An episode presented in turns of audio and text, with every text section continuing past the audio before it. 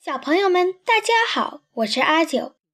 今天我们来读一本英文绘本，《Mr. Big is a Big Help》。Mr. Big was a giant.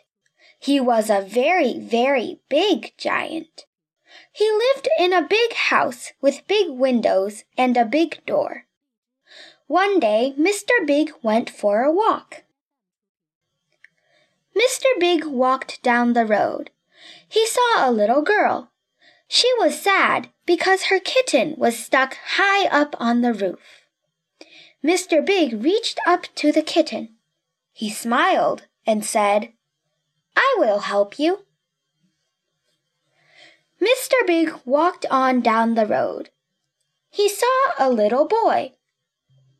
The boy was sad because his kite was stuck high up in a tree. Mr. Big reached up to the kite. He smiled and said, I will help you. Mr. Big walked on down the road. He saw some children. They were sad because all their balloons were stuck on a lamp post. Mr. Big reached up to the balloons. He smiled and said, I will help you. The children said, Thank you, Mr. Big. You are a big help.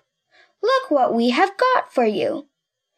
And Mr. Big said, Yum, yum. And so he enjoyed his big ice cream.